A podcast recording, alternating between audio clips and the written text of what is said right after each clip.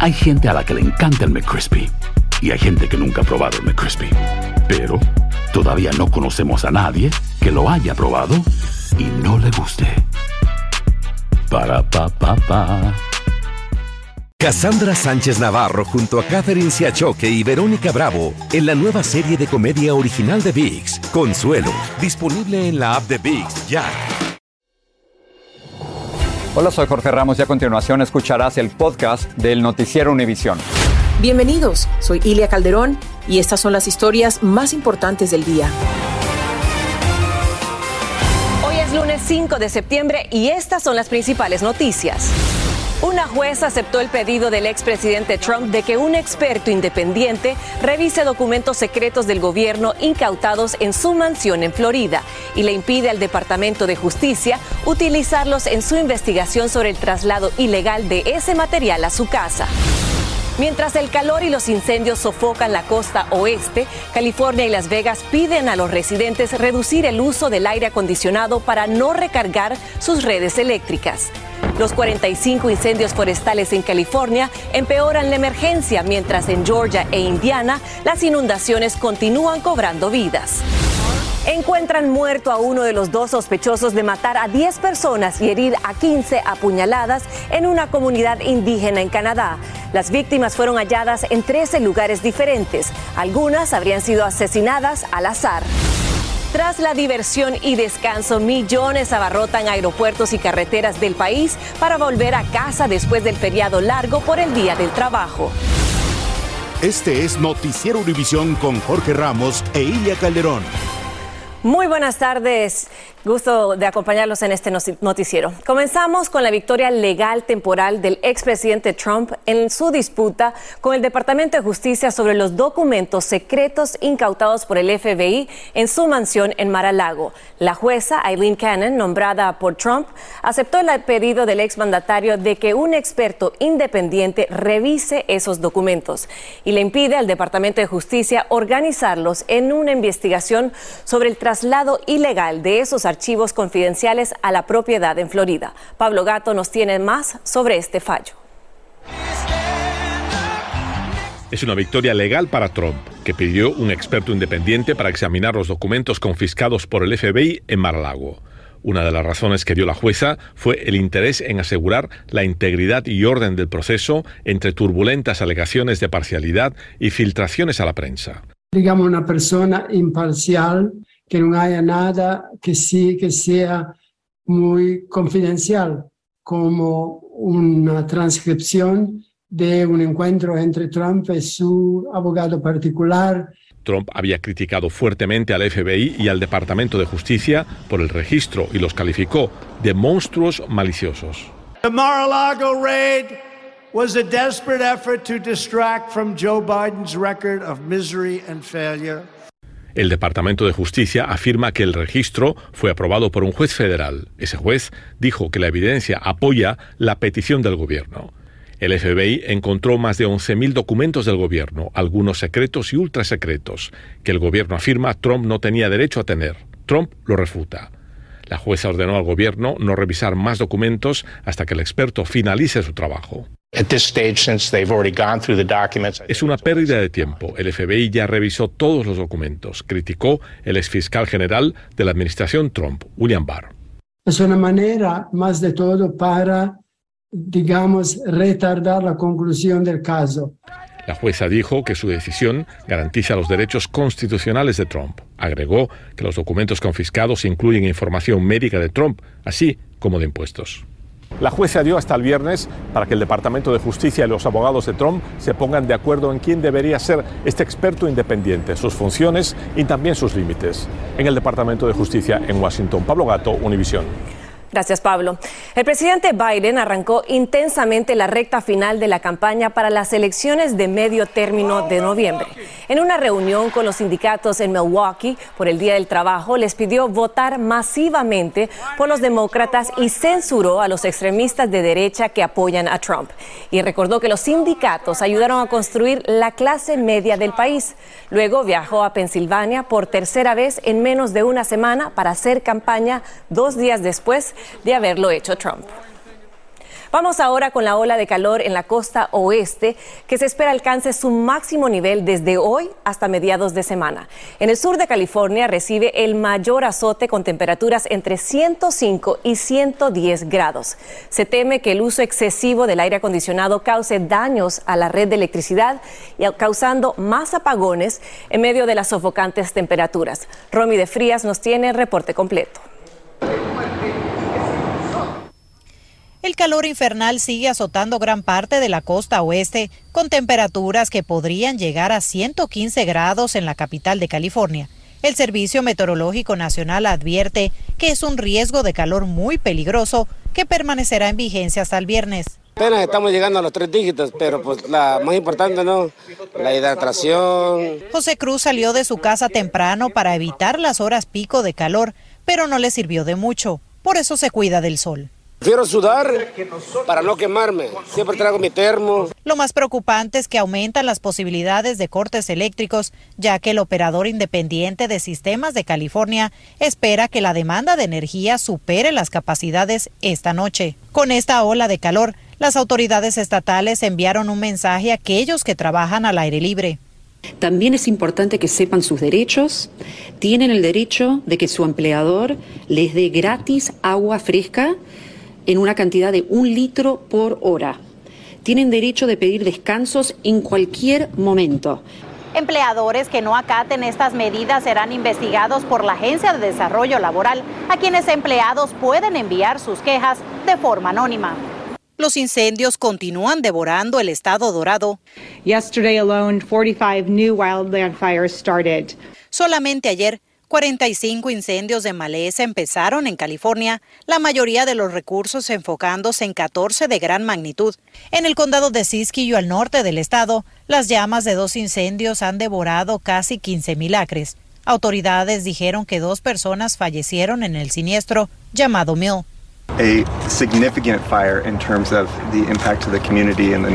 El incendio es significativo en términos del impacto a la comunidad, ya que 106 estructuras quedaron destruidas y más de 12 sufrieron daños. Desde Los Ángeles, California, Romy de Frías, Univisión. Y mientras tanto, en Indiana no es el fuego, sino el agua que agobia a la población. Una mujer murió arrastrada por severas inundaciones poco después de pedir ayuda para que la rescataran.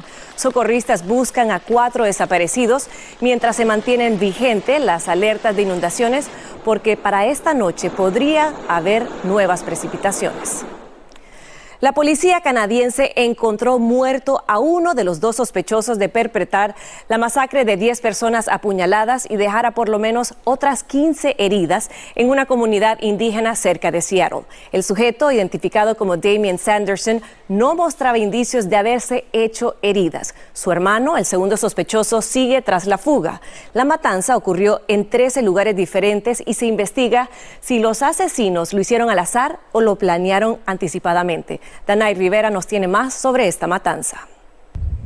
El terror se apoderó de una comunidad indígena canadiense después de que dos hombres asesinaran a 10 personas apuñalándolas en lo que se ha considerado uno de los peores asesinatos masivos en la historia del país vecino. Las autoridades encontraron uno de los sospechosos sin vida y no creen que se haya quitado la vida. El otro pudiera estar herido, pero sigue prófugo. Algunas de las víctimas parecían haber sido objetivos deliberados, mientras que otras fueron agredidas al azar.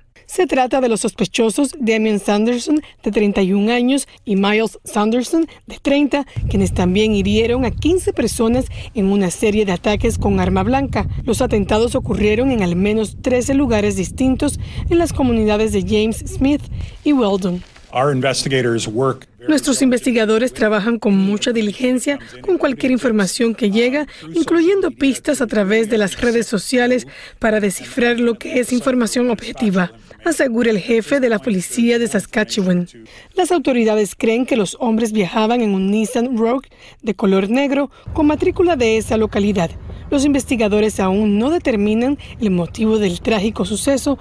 Por su parte, el primer ministro Justin Trudeau expresó que estaba conmocionado y devastado por los horrendos ataques, mientras que algunos de los sobrevivientes se recuperan en los hospitales locales. Debido a las leyes canadienses de privacidad, las autoridades no revelan la información personal de las víctimas ni tampoco su estado de salud, pero sí dijeron que debido al gran número de personas agredidas, los hospitales tuvieron que solicitar personal médico adicional.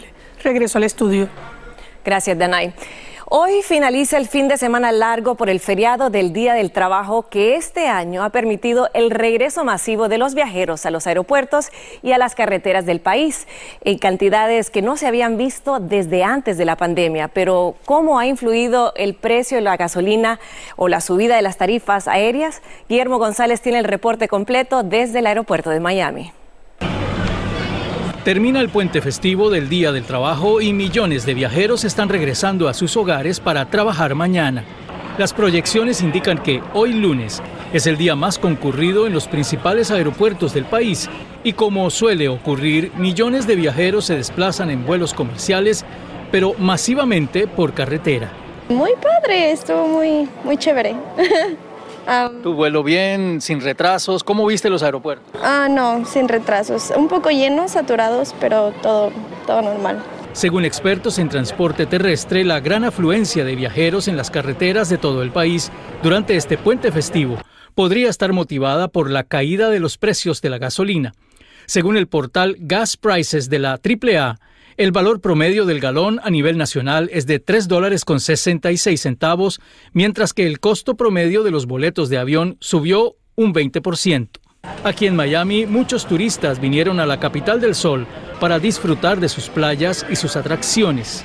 Hay que trabajar mañana. No, fue excelente. El weather fue perfecto. Um, estaba bien lleno, Ocean Drive. Bien, bien lleno, mucha gente, pero fue espectacular. Me gustó mucho. Todo estuvo excelente, tuvimos un poquito de problemas viajando de regreso, pero porque el avión se retrasó, pero gracias a Dios nos, nos dio la oportunidad de viajar y, regresamos sin, sin, sin problema. Pero la afluencia de pasajeros en vuelos comerciales también ha sido muy elevada. Por ejemplo, en el aeropuerto de Los Ángeles están teniendo el mayor flujo de viajeros desde 2020 en aeropuertos como el de Miami, la operación aérea hoy transcurría con total normalidad a pesar del abundante flujo de pasajeros. En esta terminal aérea no se reportaron mayores demoras ni cancelaciones masivas.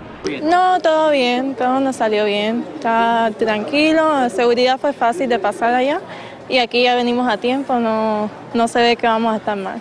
Las aerolíneas comerciales están obligadas por el Departamento de Transporte a compensar a los viajeros cuyos vuelos se retrasen o cancelen.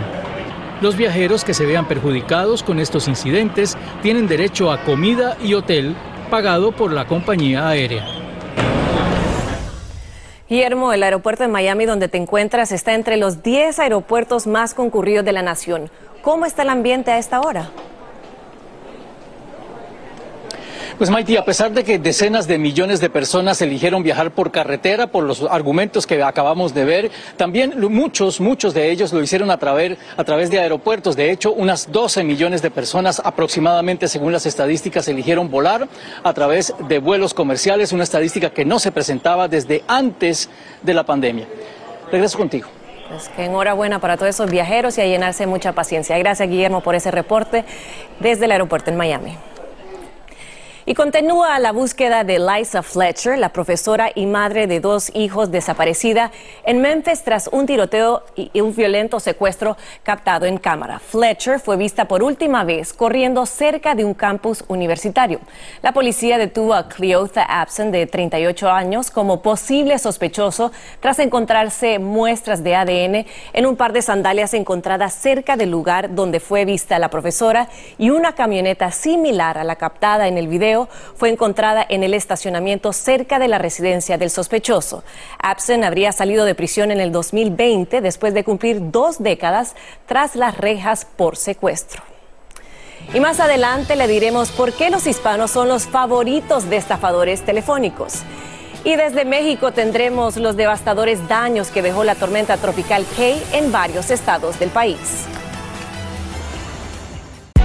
Hay gente a la que le encanta el McCrispy y hay gente que nunca ha probado el McCrispy.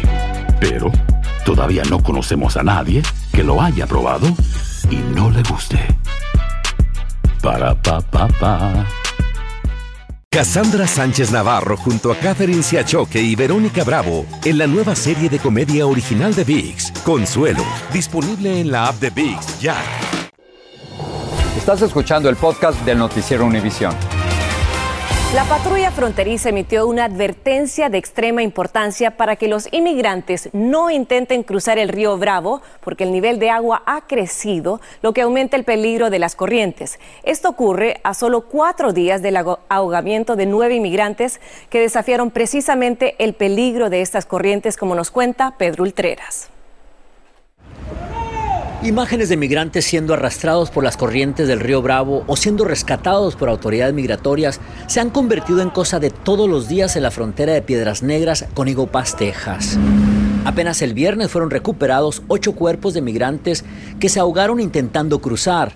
Ellos eran parte de un grupo de más de 50 que arrastró la corriente y el sábado se encontró uno más. Insistimos, esa es la, la tumba de ellos, ¿no? Es, y bueno, pues esas tragedias las estamos viendo a diario. Nunca antes se habían ahogado tantos migrantes en esta frontera, dicen las autoridades, más de 200 en lo que va del año. Estamos alcanzando la cifra de 235, 236. Como madre, yo lo siento que él está bien. Lilibet Franco es una madre venezolana que busca a su hijo Ismael de 23 años, quien al parecer fue arrastrado por las aguas del río Bravo hace seis días ahí en Piedras Negras y no se ha sabido nada de él. Vieron cuando él estaba nadando, nadando, nadando y el río se lo estaba llevando. Ismael iba con un grupo de venezolanos que logró cruzar, pero no su hijo.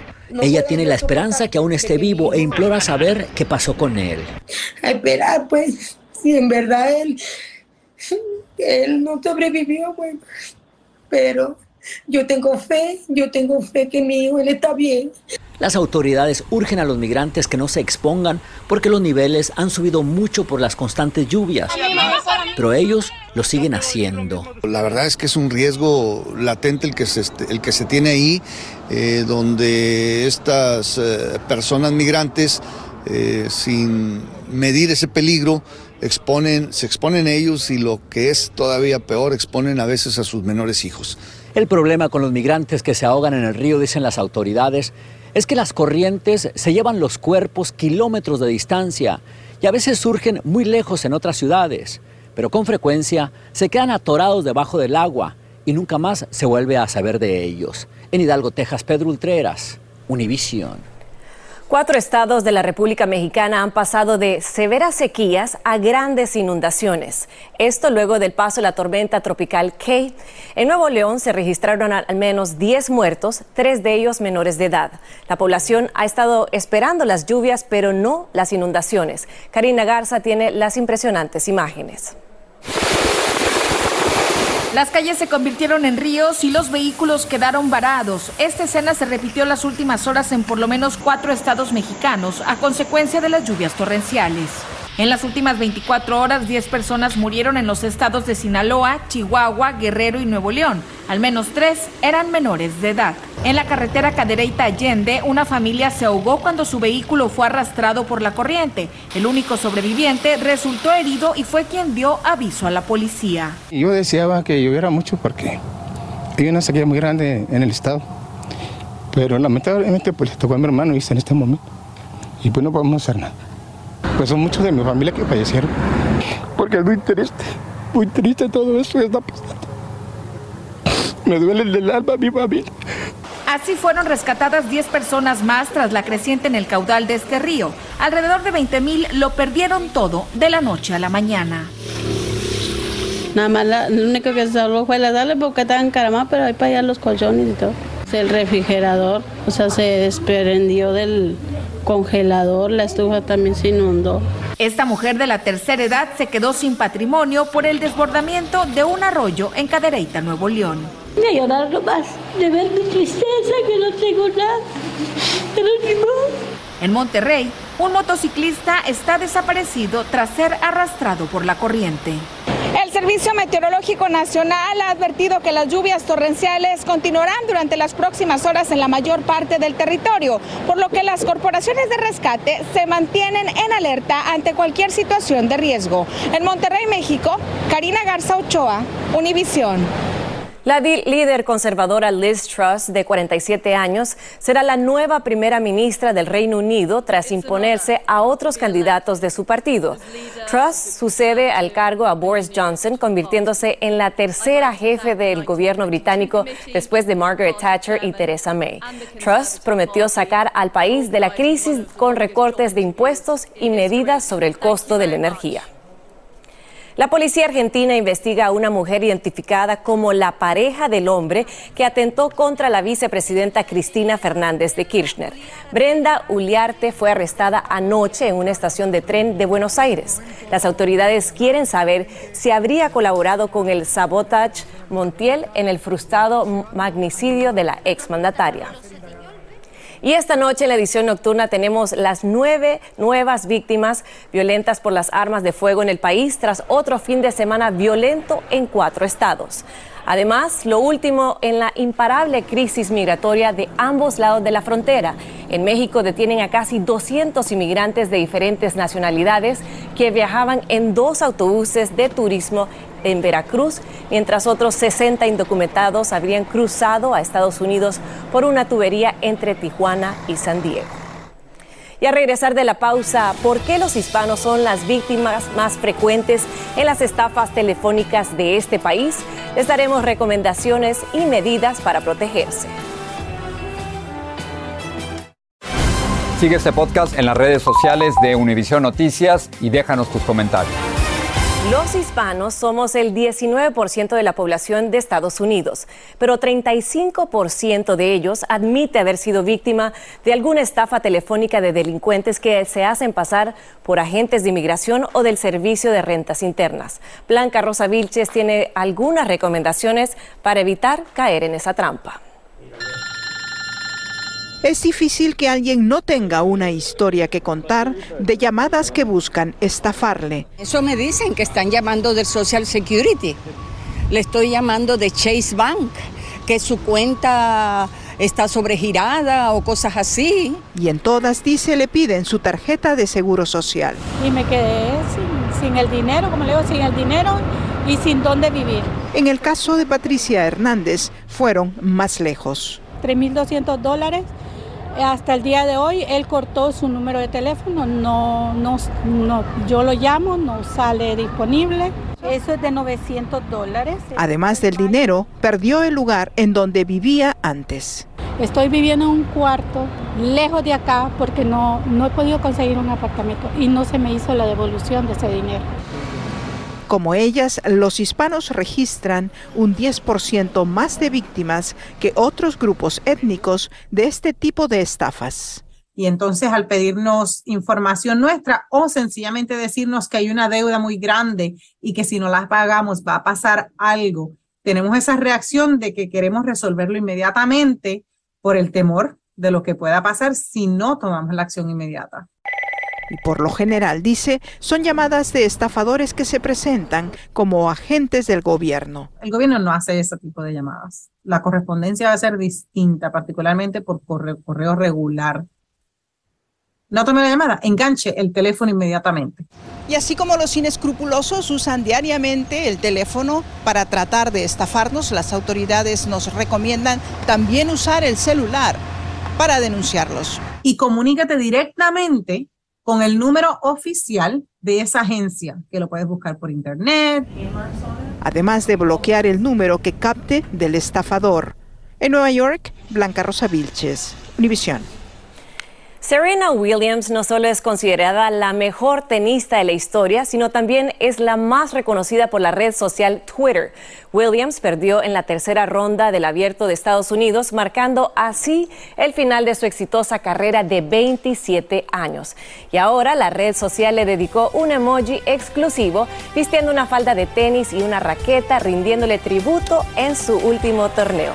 Enhorabuena para ella y todos los fanáticos del tenis. Los espero en la edición nocturna. Si no sabes que el Spicy McCrispy tiene Spicy Pepper Sauce en el pan de arriba y en el pan de abajo, ¿qué sabes tú de la vida? Para, pa, pa, pa. Cassandra Sánchez Navarro junto a Catherine Siachoque y Verónica Bravo en la nueva serie de comedia original de VIX, Consuelo, disponible en la app de VIX ya.